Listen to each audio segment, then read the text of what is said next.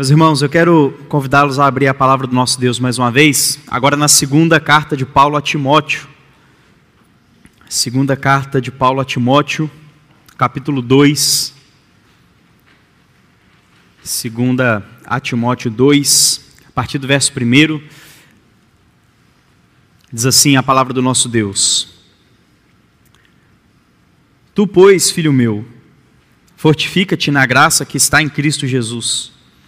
E o que de minha parte ouviste através de muitas testemunhas, isso mesmo transmite a homens fiéis e também idôneos para instruir a outros.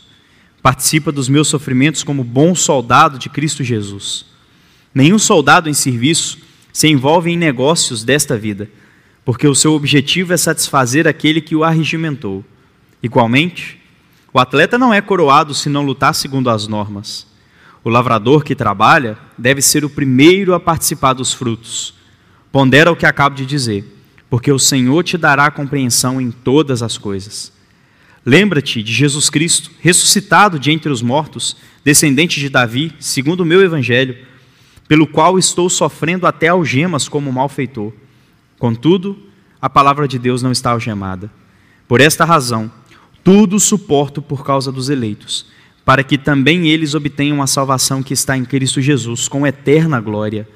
Fiel é esta palavra. Se já, se já morremos com Ele, também viveremos com Ele. Se perseverarmos, também com Ele reinaremos. Se o negamos, Ele por sua vez nos negará. Se somos infiéis, Ele permanece fiel, pois de maneira nenhuma pode negar-se a si mesmo. Vamos orar? Senhor, nós estamos diante da Sua palavra. E só através do Seu Santo Espírito é que podemos aplicá-lo ao nosso coração. E nós rogamos ao Senhor que, apesar de nós, nos instrua e nos conduza de acordo com a Sua vontade. Oramos em nome de Jesus. Amém. Meus irmãos, qual é a realidade de alguém que está em um campo de batalha? Não pode ser de alguém que se acovarda, não pode ser de alguém que tem postura de uma criança. Pelo contrário, uma guerra ela é para pessoas fortes. Uma guerra é para pessoas que são destemidas e que entenderam que têm de enfrentar uma realidade. Não de pessoas que tentam fugir dessa realidade maquiando outra que não existe. Eu não sei quantos estão por dentro de um movimento que tem surgido. Eu gostaria de ler eles são conhecidos como os Littles. São pessoas que basicamente tentam algum tipo de tratamento através de uma regressão à vida infantil. E deixe-me ler o relato de uma reportagem feita pela UOL, que diz o seguinte: Para lidar com sentimentos ruins e traumas, Laura Pini, de 19 anos, passa a agir como uma criança. Laura, que prefere ser identificado com o pronome masculino, realiza regressões infantis junto de um caregiver, um cuidador, Rodrigo, amigo que conheceu pela internet e que assume a posição de cuidador e auxiliar. Minutos depois, apareceram na tela outros objetos que Laura ia garimpando na ânsia de distração: mamadeira, urso de pelúcia, boneca, chocalho. Como um bebê mexia as mãos de forma desengonçada e mantinha os olhos arregalados enquanto explorava os detalhes que tocava. Durante mais de uma hora, seu cuidador ficou pouco em silêncio. Mesmo distantes fisicamente, Rodrigo mora no Rio, Laura em Valinhos, São Paulo. O cuidador de 18 anos agia como um pai orgulhoso que ri das traquinagens do filho e não pode desviar a atenção. Cuidado para não se machucar. Não bota o mordedor muito fundo, senão você vai passar mal. Não pode colocar a boneca na boca, só o TT. Laura soltava palavras indistinguíveis quando incentivada. Consegue falar buraco? O caco, ela dizia. Qual música está cantando? Vila Emo, que Rodrigo traduziu como Vila Sésamo. Os sinais que estávamos diante de um adulto pareciam na destreza ao segurar os objetos. Na tatuagem de Hello Kitty na mão de Laura, ou no piercing medusa no lábio superior, que brotava quando a chupeta escorregava. A chamada chegou ao fim quando os bocejos se tornaram constantes. Tem certeza que não está com sono? indagou Rodrigo, enquanto Laura balançava a cabeça negando, ao mesmo tempo em que deixava uma fralda de pano passar pelo seu rosto. Resistiu por pouco tempo, logo dormiu. Essa é uma reportagem que está aí na internet sobre os Littles. Ou, traduzindo de uma maneira bem mais clara, adultos se portando como crianças. E mais do que isso, há imagens, se você pesquisar, de homens, homens assim, desses malhados, com um braço gigante, com a chupeta na boca, em um parque de crianças, brincando, se portando como crianças. E por que, que eu digo isso? Porque quando nós olhamos para uma situação como essa, talvez o que vem à mente não são meramente pessoas se portando como meninos, mas pessoas tentando fugir da realidade. Homens e mulheres que não querem encarar a realidade do mundo, que não querem encarar a realidade do crescimento, de agora ter de se portar como um adulto e tentam de alguma maneira se portar como criança. O contrário do que víamos tempos atrás, onde crianças almejavam ser adultos, onde um garoto tinha todo o prazer do mundo em, fingir ser um profissional maior, um profissional formado, onde as crianças costumavam brincar de profissões, onde as meninas costumavam brincar até mesmo de mamães com suas bonecas. Agora, ao contrário, se antes havia um anseio pela vida adulta, agora há um desejo de retorno à infância. Por quê? Porque nos falta, ou falta para nossa geração, a coragem de encarar a realidade do mundo na tentativa da fuga das lutas que temos, tenta se voltar a um mundo onde não há responsabilidades. Se por um lado há uma gama de pré-adolescentes para adolescentes que querem desfrutar dos prazeres da vida adulta sem assumir as responsabilidades, como um adolescente que almeja ter relações sexuais com a namorada, mas não quer assumir o ônus do casamento, por outro lado, há aqueles que olham para a vida, então tentam fazer uma espécie de regresso, porque não querem encarar a realidade à sua frente. E o grande problema que eu vejo é que muitas vezes nós temos fugido da realidade. Talvez não colocando uma chupeta na boca, talvez não se portando como uma criança, mas muitas vezes tentamos olhar para aquilo que está acontecendo à nossa volta e fingir que as coisas ainda estão de forma natural como se em momento algum estivéssemos em um campo de batalha. Como se a realidade na qual estamos inseridos hoje não fosse de uma guerra que exige soldados e não crianças. É interessante pensar que em um momento da história você tinha um lema que os homens tinham de assumir: mulheres e crianças primeiro. Você está em um naufrágio, mulheres e crianças primeiro. Hoje, quem é que pode dizer o que são mulheres, o que são crianças? E o que são homens. Não bastasse não haver mais uma identificação natural do que é homem e mulher, não pode haver mais uma identificação do que é ser um homem e uma mulher adultos ou uma criança. Nós vivemos em um ambiente hostil. E o grande problema, e nós inclusive comentávamos sobre isso na sala do conselho antes de vir para cá, é muitas vezes a nossa omissão. É muitas vezes o não conseguir se posicionar o não entender que nós não somos chamados à omissão, a se assentar nos bancos e viver como se o mundo estivesse todo tranquilo. Não, nunca foi. Ainda que a realidade não fosse como ela tem sido hoje, nós temos um chamado a uma guerra. Nós somos convidados a fazer o que Cristo disse: Olha, eu morri. Eles me perseguiram, eles me odiaram. Se preparem para o ódio, se preparem para a perseguição. E Paulo vai dar essa instrução a Timóteo. E aqui, Apesar de muitas vezes acharmos que é uma instrução apenas a um ministro, isso se aplica a toda a igreja. E a primeira coisa que Paulo faz é alertar Timóteo sobre a realidade do sofrimento. Olha isso. Tu, pois, filho meu, fortifica-te na graça que está em Cristo Jesus. Paulo começa chamando Timóteo ao fortalecimento. Para você se fortalecer, você precisa fazer algo. Quem quer ficar mais forte vai fazer uma academia ou algum exercício físico, ou vai tentar de alguma maneira fazer algo para que o músculo ganhe é, é, maior força. E é interessante que parece que a orientação de Paulo é um paradoxo.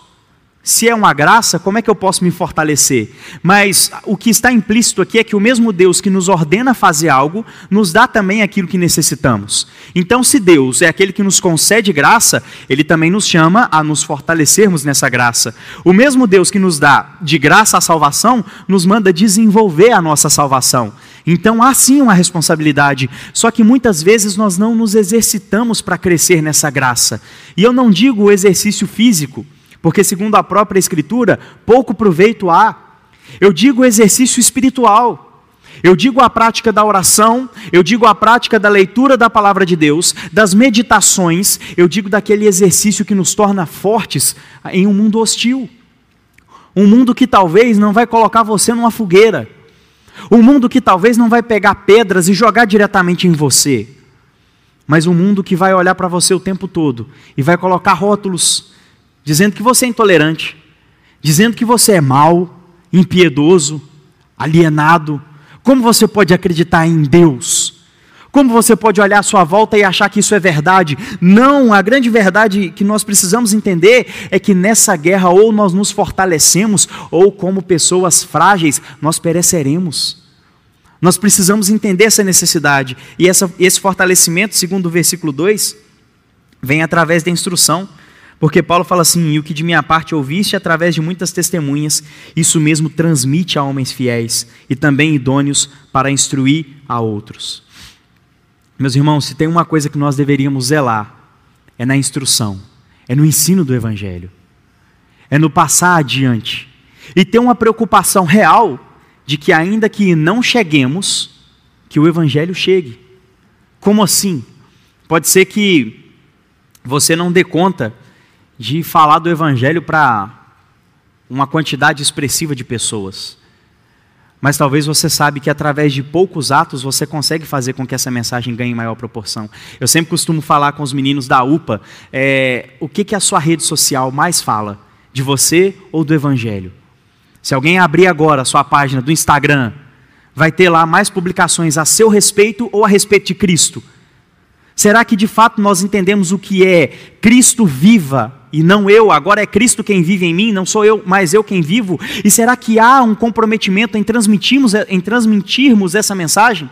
Porque eu vejo engajamento em muita coisa. Eu vejo engajamento político, e muito. Em alguns casos até assustador, e apesar de não falar hoje especificamente sobre política, mas é muito fácil você olhar para a internet e ver pessoas defendendo bandeiras de um lado e outras bandeiras do outro.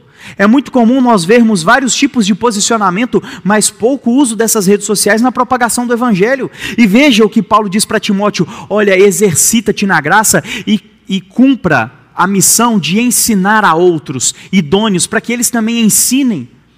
Pare para falar desse evangelho para pessoas e preocupe elas cause nelas a necessidade de também transmitir esse ensinamento. Eu costumo sempre dizer que, sempre quando nós descobrimos uma coisa nova que é muito boa, a gente tem a necessidade de passar isso para frente. Já viu? Se você hoje descobrisse a, cu a cura do câncer, eu duvido que você se calaria. Você falaria disso para o mundo. Você desejaria que todos conhecessem. Mas só que nós não temos a cura do câncer. O que nós temos é uma cura para uma doença muito pior. O câncer leva pessoas à sepultura, o pecado ao inferno. A cura do câncer talvez ainda não esteja aí, mas a solução para o pecado existe. Só que nós nos calamos, só que nós não nos portamos como deveríamos, só que nós deixamos de transmitir esse conhecimento. E aí, olha que interessante o verso 3. Participa dos meus sofrimentos como bom soldado de Cristo Jesus. Sabe o que me chama a atenção aqui? É que Paulo começa chamando Timóteo de filho, porque ele tem um, um cuidado com Timóteo como se fosse um filho. E o que chama atenção por outro lado é que Timóteo não, é, Paulo não olha para Timóteo e fala assim: Timóteo, tá vendo tudo isso que eu passei? Eu não quero que você passe. Então eu vou lutar para que você não tenha que viver o que eu vivi. Eu quero que você tenha uma vida boa e as dificuldades que eu passei, eu não quero que você passe. Não.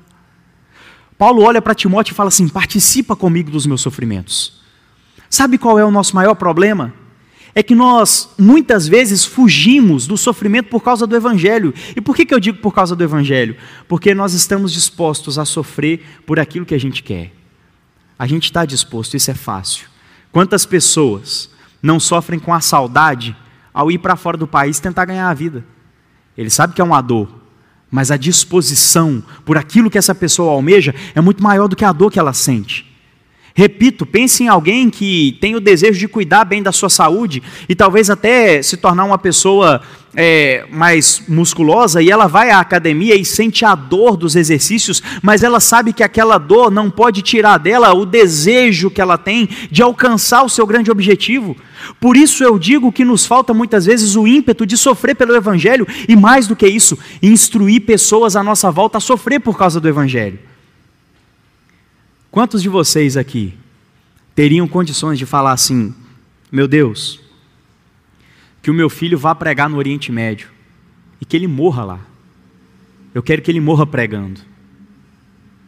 Meu Deus, que o Senhor me leve para determinado lugar e que as pessoas me odeiem, mas que me odeiem por causa do Evangelho que eu seja rejeitado, ou como é no tempo atual, cancelado, que as pessoas não me deem valor, entende o que é o sofrimento pelo Evangelho, entende o que é olhar para o mundo aqui fora e dizer, eu não pertenço a essa realidade, e fazer como Paulo orienta aos Filipenses, vivei acima de tudo de modo digno do Evangelho. Sofra as algemas comigo, é o que Paulo vai dizer. Participe do meu sofrimento, mas nós não queremos. Ninguém quer dor. Sabe o que nós mais queremos nessa vida? É chegar ao domingo, virmos para cá, nos assentarmos nos bancos, em uma igreja que nos oferece uma estrutura excelente, com o ar-condicionado nos, re nos refrescando no calor, e daqui a pouco voltar para casa, se deitar e viver uma vida normal. Nós queremos fugir de tudo aquilo que vai nos custar caro. E sabe o que, que me chama a atenção? É que sofrer pelo Evangelho nunca vai ser demais. Porque se nós olharmos o sofrimento que nós merecíamos receber naquela cruz, não há comparação. E Cristo foi crucificado. E nós olhamos e dizemos assim: Ele morreu em meu lugar. A morte foi em meu lugar, pela cruz me chamou, e se não fosse essa morte eu não estaria aqui. Mas não estamos dispostos a morrer a negarmos a nós mesmos, a tomar a nossa cruz e dizer: ainda que eu tenha de perder tudo o que eu possuo hoje, eu vou participar desse sofrimento. E para ilustrar isso, Paulo vai dar três exemplos dos versículos 4 ao 6. E ele vai dizer: Nenhum soldado em serviço se move em negócios desta vida, porque o seu objetivo é satisfazer aquele que o arregimentou. Nenhum soldado vai para a batalha por causa própria. Nenhum soldado vai para lutar por uma causa pessoal e particular. Ele vai porque recebeu uma ordem. E ele sabe que no campo de batalha ele não tem que fazer aquilo que ele quer, ele tem que fazer aquilo que é necessário. Quantas e quantas vezes os filmes relatam isso a pessoas em campos de batalha e elas têm que se submeter a situações horrorosas. É alguém que, em um determinado momento, tem que assassinar outra pessoa, tem que matar por defesa. É alguém que, em determinado momento, precisa carregar nas costas uma outra pessoa. Eu me lembro que, no meu tempo de tiro de guerra, a gente foi fazer a marcha do 7 de setembro e lá em Caratinga o quartel fica em um morro muito alto. E eu lembro que a gente desceu para o centro da cidade, era mais ou menos umas 7 horas da manhã, e a gente ficou em pé no sol até por volta do meio-dia. No meio-dia, a gente saiu, fez toda a marcha, e aí o fuzil já estava bem pesado. E aí um dos nossos colegas começou a passar mal. E aí eu me lembro que o sargento olhou para mim e falou assim: Vinícius, que era o meu, o meu nome, é, pega o fuzil do fulano e leva. Eu não queria de jeito nenhum, porque o meu fuzil já estava pesado, o meu braço já estava doendo. Eu tive que pegar um outro fuzil e começar a subir um morro que não acabava nunca mais. É, mas não depende de fazer o que você quer.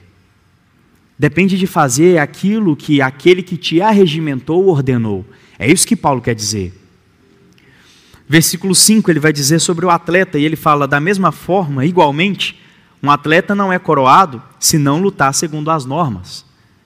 Um atleta que é pego no exame antidoping, ele perde a chance de participar, e se ele já tiver participado e conquistado algo, ele sofre uma punição e perde aquilo. É comum vermos punições com pessoas que não seguem as normas, porque se dispuseram a fazer mais aquilo que estava no próprio coração do que aquilo que lhes foi ordenado. E ele fecha, falando que o lavrador que trabalha deve ser o primeiro a participar dos frutos. E aqui é uma ligação quase que direta com a ideia do fruto do espírito. É alguém que administra o trabalho, mas que tem paciência. Porque o lavrador sabe que por mais que ele plante hoje, não vai colher amanhã ele precisa esperar um tempo, e ele espera. mas quando o fruto vem, ele participa daquele fruto. Eu lembro que uma vez trabalhando com um pessoal que cultivava café, eles fazem a separação do café, eles pegam o café de melhor qualidade para exportações e tudo mais, mas eles tiram uma parte daquele melhor café, do melhor fruto para eles. E aí, geralmente, quando a gente ia fazer alguma visita nessas casas, a gente tomava do melhor café. Mas é o lavrador que tira para si daquele fruto, que tem para si o melhor fruto. O que que Paulo está querendo dizer aqui? Que de todas as formas esses homens se dispõem a fazer algo com um objetivo em mente: o soldado, o atleta e o lavrador. E por mais que haja dificuldades, e por mais que muitas vezes o lavrador tenha que partir um solo duro, e por mais que o atleta tenha de chegar ao limite do seu corpo e o soldado ao limite em um campo de batalha, eles sabem o objetivo pelos quais eles estão lutando, por isso eles não desistem, por isso eles vão até o final. E aí, deixa eu fazer uma pergunta: Você sabe pelo que você tem lutado? Você é capaz de responder a si mesmo se todo o possível sofrimento que talvez você tenha se disposto a viver, eles têm apontado para um objetivo específico, você sabe dizer qual objetivo é esse? Porque se não soubermos, meus irmãos, é, nós nos omitiremos. A gente conversava sobre o vandalismo que aconteceu nas escolas, tanto no Mackenzie como no Colégio Batista, recente. Isso não é só um ataque às escolas. Isso é um ataque direto à nossa fé. Nós vimos comerciais como o que o Burger King lançou, usando de crianças, não apenas para falar a respeito de uma forma válida de amor, mas até para tentar ridicularizar quem de alguma maneira defende a forma tradicional de família. E muitas vezes nós temos nos omitido, e o que me dá mais é, assombro é que essa omissão muitas vezes é por medo. É por medo que nos rejeitem, é por medo que de alguma maneira nos, é, é, nos cancelem, como eu disse, mas meus irmãos, eu olho para os nossos irmãos do passado, e eles morriam, literalmente. Eles iam para a fogueira, e eles iam cantando, porque se fossem chorando, eles eram considerados covardes, e eles iam para defender a fé, e nós? Será que temos participado do sofrimento de Cristo e temos entendido que isso é bom, que é o nosso chamado? Porque aí fora, ah, o que você mais vai ouvir, ou é um falso evangelho, que vai dizer que Deus está preocupado em te dar um bem-estar sobrenatural no aqui e agora, ou coachings que se dizem pregadores, mas que vão falar aquilo que amacia o ego. O verdadeiro evangelho fala de renúncia e fala de um campo de batalha. Fala de sofrimento, mas não eterno. E essa é a grande beleza. É que o Evangelho não vai falar de um sofrimento que vai durar eternamente. É um sofrimento que é passageiro. Eu me lembro que em uma das minhas idas e vindas de São Paulo, quando eu estava no seminário, e eu fui passar férias em Caratinga, eu me lembro que eu peguei o ônibus em São Paulo, no estado precário, assim, absurdo. A porta do banheiro não fechava e aquele cheiro totalmente desagradável. Cada curva que o ônibus fazia, a porta abria e eu ainda estava sentado bem do lado do banheiro. E eu me lembro que, em determinada altura da, da viagem, o ônibus ainda estragou e atrasou em 5 horas a viagem. Uma viagem de 15 horas demorou 20 horas e foi horrível. Mas o que me chamava, o que me confortava de alguma forma, é saber que eu não morava naquele ônibus. Que por mais que o ônibus estivesse em uma situação precária, podia durar 15, 20, 30 horas de viagem. Uma hora eu ia estar em casa, eu ia chegar, ia ter um banheiro limpo me esperando, uma cama me esperando. Então, não importava muito todo aquele, entre aspas, sofrimento da viagem. Se bem que eu nem precisava usar aspas, porque realmente foi uma viagem sofrível. Mas o que eu quero dizer, meus irmãos, é que o sofrimento que temos aqui e agora, ele é passageiro. E é por isso que temos que nos dispor a sofrer. Porque o sofrimento eterno já foi vivido, não por um povo, mas por um homem, para que um povo não tivesse que sofrer. E quando eu digo sofrimento eterno, eu não digo no sentido temporal, mas no sentido de intensidade, de uma única vez, na cruz, Cristo sofreu a ira de Deus de maneira eterna para que hoje nós pudéssemos sofrer um, um sofrimento mínimo, aguardando o momento em que esse sofrimento vai cessar e estaremos com Ele eternamente. E é isso que Paulo vai passar a falar a partir do verso 8. Olha o que, que ele vai dizer. Lembra-te de Jesus Cristo, ressuscitado de entre os mortos, descendente de Davi, segundo o meu evangelho, pelo qual estou sofrendo até algemas como malfeitor.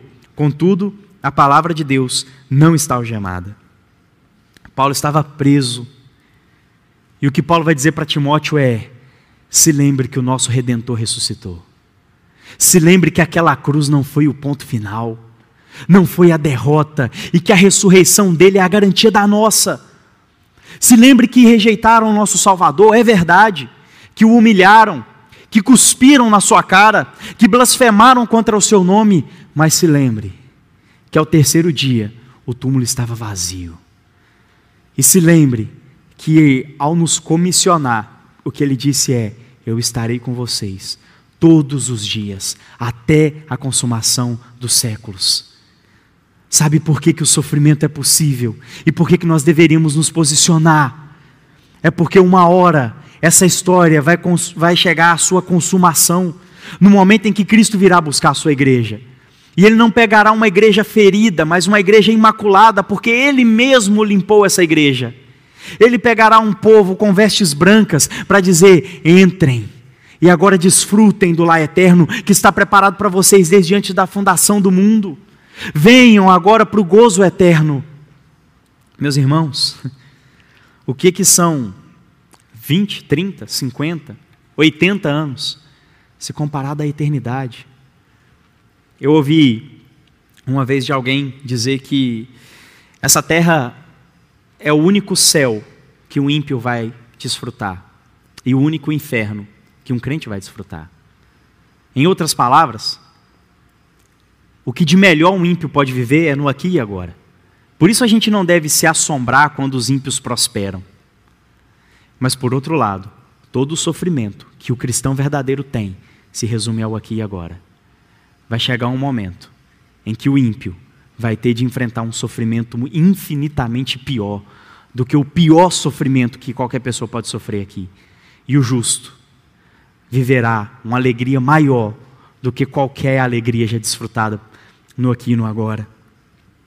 E é interessante Paulo falar: olha, eu quero que você entenda que a palavra não está algemada. Meus irmãos, e como essa palavra já foi, ou já tentaram silenciá-la.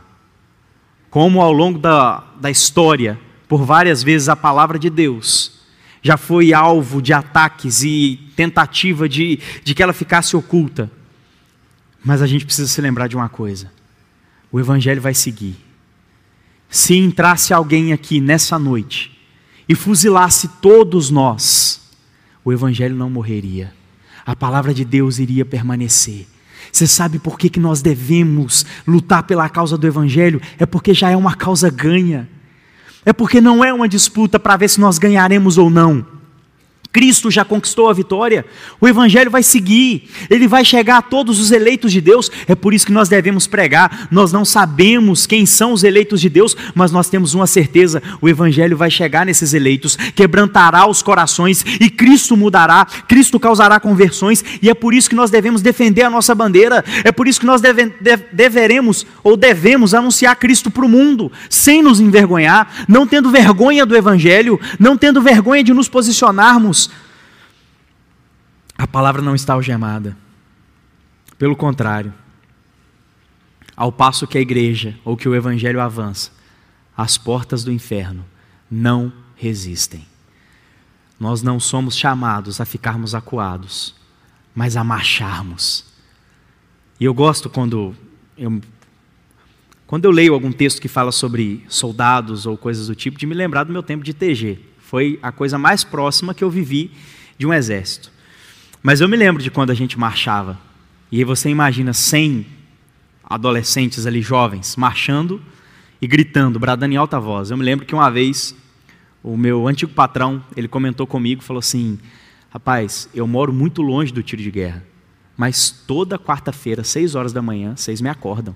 Dá para escutar da minha casa o grito. E, e é uma coisa até bonita de se ver. É um exército marchando, batendo o pé no chão com força, bradando em alta voz. E eu confesso, se eu visse um exército assim vindo para o meu lado, eu estremeceria. Essa é a linguagem usada para a igreja. Marchando, caminhando e o inferno não resistindo. Sofrendo por causa do evangelho, é verdade, mas sabendo que essa caminhada tem uma morada final e eterna. Por isso, Paulo fala no verso 10: Por essa razão, tudo suporto por causa dos eleitos, para que também eles obtenham a salvação que está em Cristo Jesus. Fiel é esta palavra. E agora, Paulo encerra esse trecho dizendo: Se morremos com Ele, também viveremos com Ele. Se perseveramos, também com Ele reinaremos. Se o negamos, Ele por sua vez nos negará. Se somos infiéis, Ele permanece fiel pois de maneira alguma pode negar-se a si mesmo. Meus irmãos, deixa eu dizer uma coisa. Deus tinha duas formas de resolver o problema da nossa escravidão ao pecado. Ou ele matava o Senhor, que é o pecado, ou ele matava o escravo. Ele matou o escravo. Existe uma coisa na teologia que nós chamamos de união mística com Cristo. O que, que a união mística com Cristo diz? Que quando Cristo morreu, os crentes em Jesus morreram com ele. Quando ele ressuscitou, os crentes em Jesus ressuscitaram em novidade de vida.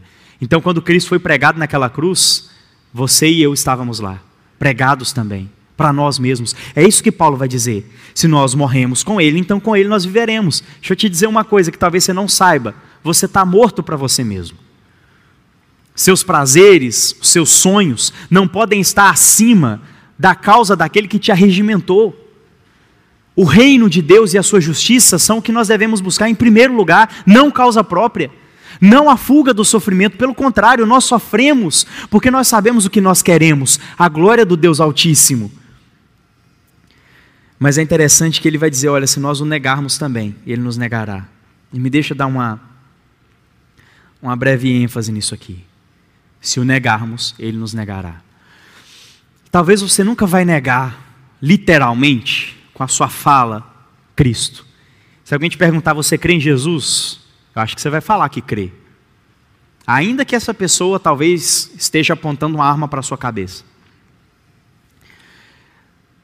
Mas será que nós não temos negado, através da nossa omissão, através de nos escondermos, atrás de todo um evangeliquez pintado ao longo da história, que diz que crente é quem usa camisa de manga comprida e calça. Que crente é aquele que se faz presente em todos os cultos. Que crente é aquele que não assiste TV ou coisas do tipo.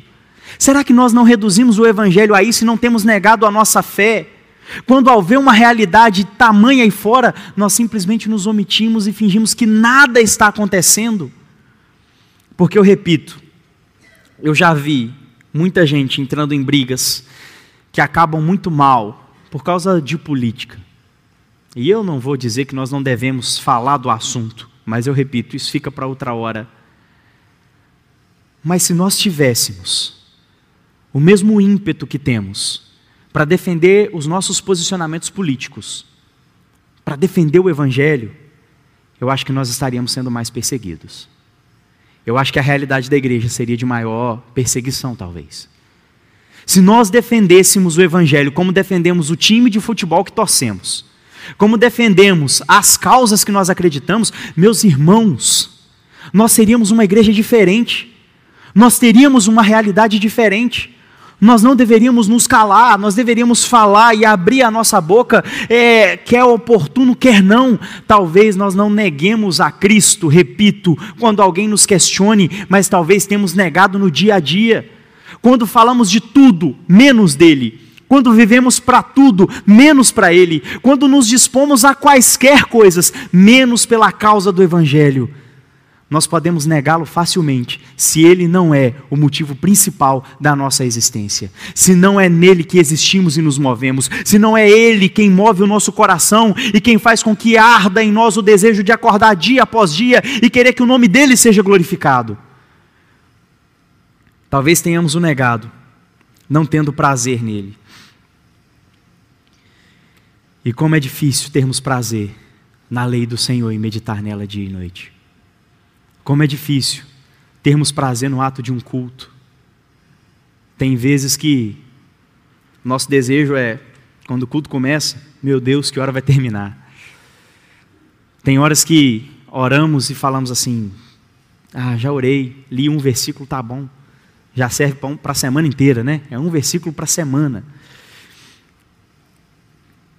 Se não nos exercitarmos, como Paulo indica Timóteo logo no primeiro versículo, fortifica-te na graça, seremos uma igreja cada vez mais fraca.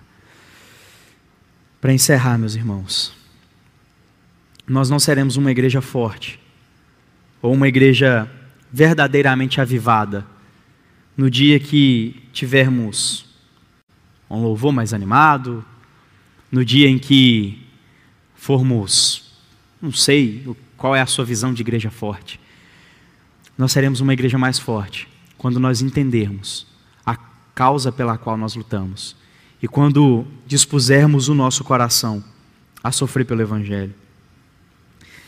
Eu quero finalizar lendo um trecho do hino Castelo Forte.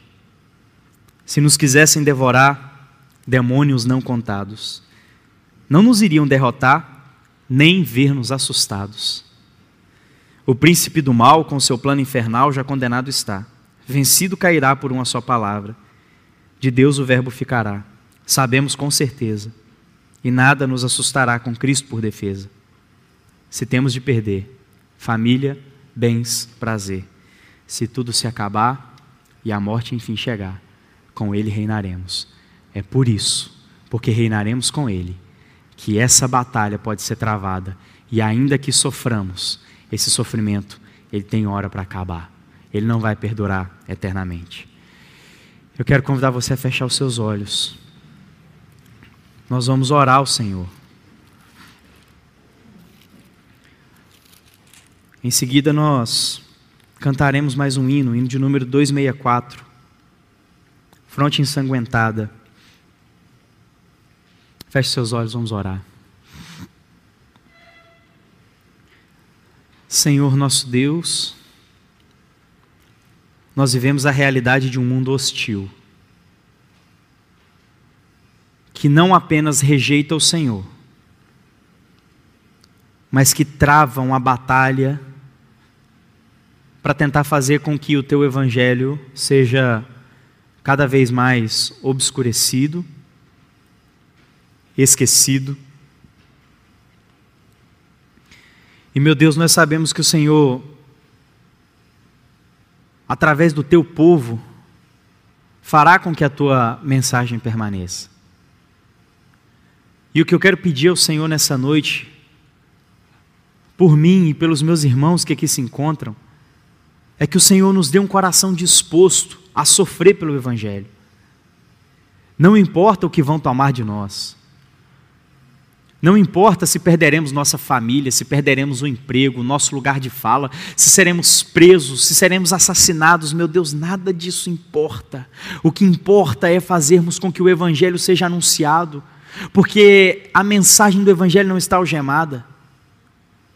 Que nos algemem, que nos lancem em prisões, que nos ridicularizem, mas que o Senhor seja glorificado na nossa vida, é isso que queremos. E se esse não tem sido o desejo real do nosso coração, meu Deus, que o Senhor nos transforme em nome de Jesus. Não permita que nos envergonhemos. Não permita que nos portemos, meu Pai, como crianças que fogem da realidade, mas que entendem que estamos em um campo de batalha, que há necessidade de sermos soldados. Seremos alvejados, passaremos por aflição, mas temos uma certeza: o Senhor está conosco, jamais nos abandonará, e um dia nos encontraremos com o Senhor.